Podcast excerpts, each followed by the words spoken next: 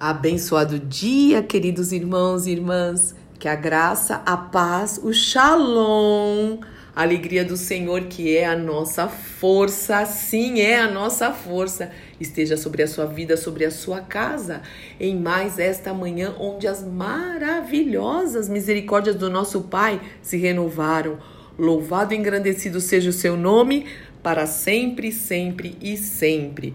E hoje, aqui na nossa conversa, no nosso cafezinho, eu quero continuar falando com vocês um pouquinho sobre instruções poderosas e transformadoras do livro de Provérbios quantos conselhos de sabedoria, quantos conselhos práticos, sim, para o nosso dia a dia, nós encontramos neste livro e na Bíblia inteira, de Gênesis Apocalipse. Meu irmão e minha irmã, a palavra de Deus faz diferença no nosso dia a dia e também para aquilo que construímos para a eternidade. Neste mundo que jaz no maligno, é um mundo que carece de pessoas que tenham uma vida diferente, que sejam realmente sal, que salga a luz, que ilumina e o bom perfume de Cristo.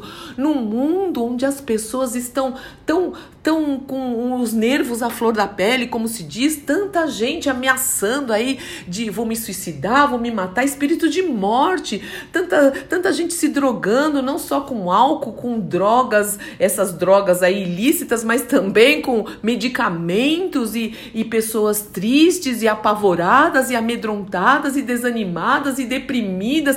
Quantos casamentos em pé de guerra? Nós temos a, solu a solução, não pelos nossos conselhos, não por aquilo que a gente acha, não por aquilo que a gente pensa, mas o Senhor tem e nós temos a palavra de Deus em nós. E quanto mais nós conhecemos da palavra de Deus, quanto mais nós conhecemos esses conselhos, mais nós vamos ajudar os outros, porque a palavra de Deus, há poder nessa palavra. Não é uma palavra nossa só, é a palavra de Deus, é a própria voz de Deus para casamentos serem restaurados, para que haja arrependimento, para que haja libertação de cativeiros de todo tipo tipo, em nome do Senhor Jesus Cristo, meu irmão e minha irmã, se deixe ser usado, se deixe ser usado. E hoje eu quero falar especialmente de Provérbios 10, alguns versículos que falam justamente sobre a palavra, não todos eles mas a maioria que eu vou ler fala sobre o poder da palavra, o poder de falar corretamente a palavra de Deus e o poder também que há em, em, nas pessoas que não falam a palavra de Deus, de calúnia, de palavras perversas. Então vamos ver, vamos prestar atenção em cada um desses versículos. É a própria palavra de Deus. Escondi a tua palavra no meu coração, Senhor, para não pecar contra ti.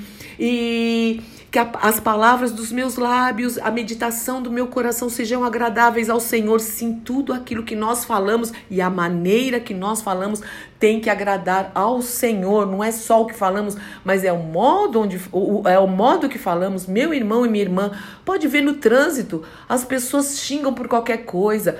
Quando dão uma topada na porta, o que, que você fala se você dá uma topada com o dedão assim no móvel, na porta? Ai, não, espero que isso não aconteça com você. Né?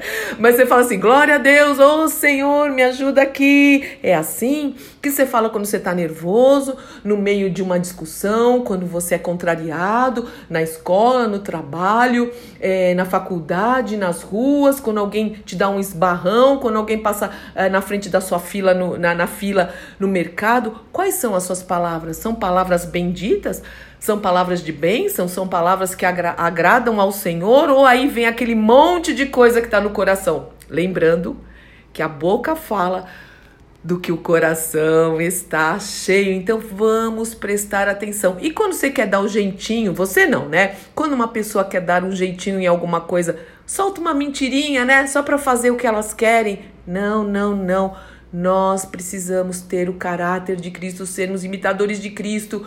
Como disse o profeta, Senhor, vigia a porta dos meus lábios. E eu também digo, Senhor, vigia a porta dos meus lábios, em nome do Senhor Jesus Cristo.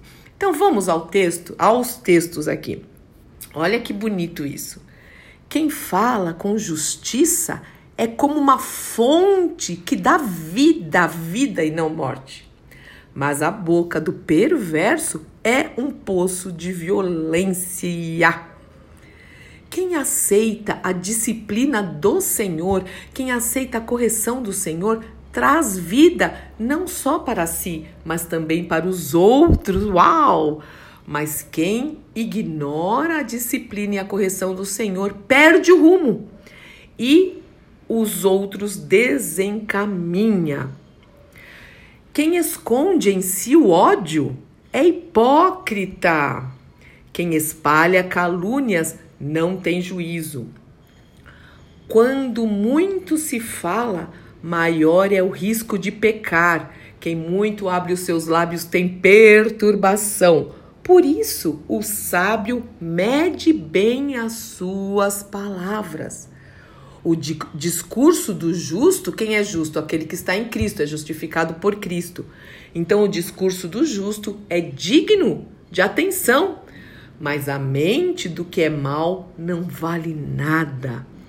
As palavras dos justos ajudam muitos e muitos. Olha que lindo isso, porque são conselhos é, sábios da palavra de Deus. Mas os insensatos morrem pela falta de juízo. Um empregado preguiçoso não é alegria para o seu patrão. É como um gosto amargo na boca e fumaça nos olhos. Meu irmão e minha irmã, como a palavra de Deus fala, né, sobre a preguiça. O Senhor diz que a preguiça não agrada nem um pouquinho a ele. Ele até compara com a formiga, né? Fala: "Vá aprender com a formiga, preguiçoso. Vai aprender ver como elas trabalham". Então a preguiça não tem nada a ver com o filho e com uma filha de Deus. O temor do Senhor prolonga a vida. O temor do Senhor prolonga a vida. Você quer prolongar sua vida? Tema ao Senhor, é onde há princípio da sabedoria. Mas a vida dos perversos, daquele que não teme ao Senhor, é abreviada. Olha que sério isso. A boca do justo é uma fonte cristalina de sabedoria, mas a boca do insensato é um pântano de águas paradas que fede, cria mosca, não é verdade? O justo sabe falar de coisas amáveis, gentis, mas o perverso só destila veneno. Tem tudo a ver com o que nós falamos aí no comecinho, né? Então, meu irmão e minha irmã, eu vou parar por aqui. Nós precisamos digerir essas palavras dia após dia. Não adianta só saber, nós precisamos meditar e praticar. A palavra de Deus também diz: não sejam somente ouvintes, mas praticantes da palavra de Deus, em nome do Senhor Jesus Cristo. Pai, nós também queremos aprender com o Senhor Jesus, não só o que falar, mas a maneira como nós falamos. E sim, nós queremos declarar a palavra de Deus para aqueles que necessitam de um conselho, de uma instrução, porque na tua palavra há poder e há autoridade, Pai. Que através das nossas palavras, das nossas atitudes, das nossas orações pelos irmãos, pelas pessoas que nos cercam, casamentos é, sejam reconciliados, pessoas. É, que, que andavam tristes, desanimadas, possam ter vida novamente, onde havia morte, Senhor, que haja ressurreição, espírito de ressurreição, o Senhor nos chamou para sermos reconciliadores, pacificadores. Sim, esse espírito de reconciliação, o ministério da reconciliação está conosco, o teu espírito está conosco.